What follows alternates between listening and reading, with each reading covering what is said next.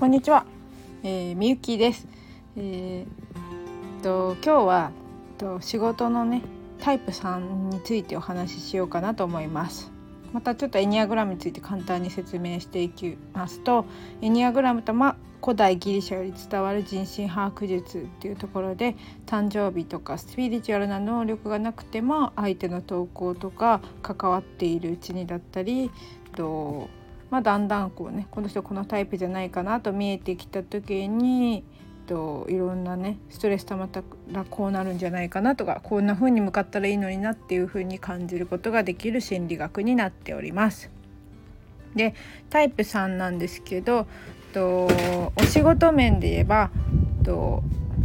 タイプ3ですが成功者っていう感じなんですけどね成功者っていうイメージっていうところでやっぱりこうねえーとまあ、出世や成功評価にこだわってしまうところがあるんですよね。で実際にまあ仕事の能力が高かったり、まあ、効率も良いし頭の回転も速い人が多いですね。でなのでお仕事としては人前に出る仕事が向いているよっていうところで、まあ、カリスマ性もあるし自己ブランディングが上手です。でそれを活かせる芸能人やネット上で有名になり成功っていうのもありえる方なので地味な仕事は向いてないっていうところですね。で実際にセッションに来てくださった方にコンサルをしている方も多かったです。多いイメージがあります。なのでタイプさんの人ってねそういうこう成功者であり人を成功に導くような仕事もしてんのかなっていう感じがしますね。でとまあ、さっき言ったみたいに、えーと強い向上心や頭の回転が速い。で合理的に効率よくできるそのためまあ効率の悪い人に対してちょっとねイライラ感を持ったりすることがあるんですよね。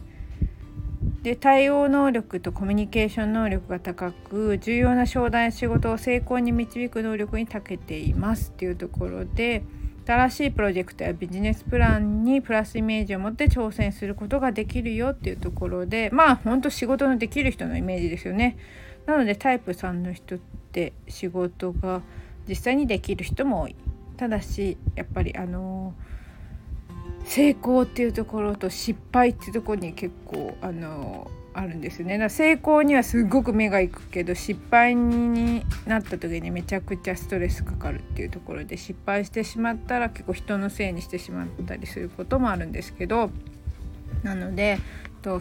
職業としてね向いているのは芸能人とか YouTuber 実業家起業家営業セミナー講師インストラクター政治家モデルインフルエンサーなどってなってますけど実際にやっぱりこうねセッションに来てくれた人のタイプさんで感じるところはやっぱりこうね容姿から整えているというか綺麗な人って本当多いなって思ってます。なので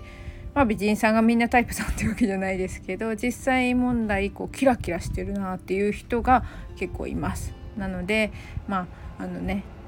タイプ3の人っていうのはやっぱりこう容姿から整えている外見も大事にしているっていう印象があります。今日はねタイプ3のお仕事についてでした。ご視聴ありがとうございました。バイバーイ。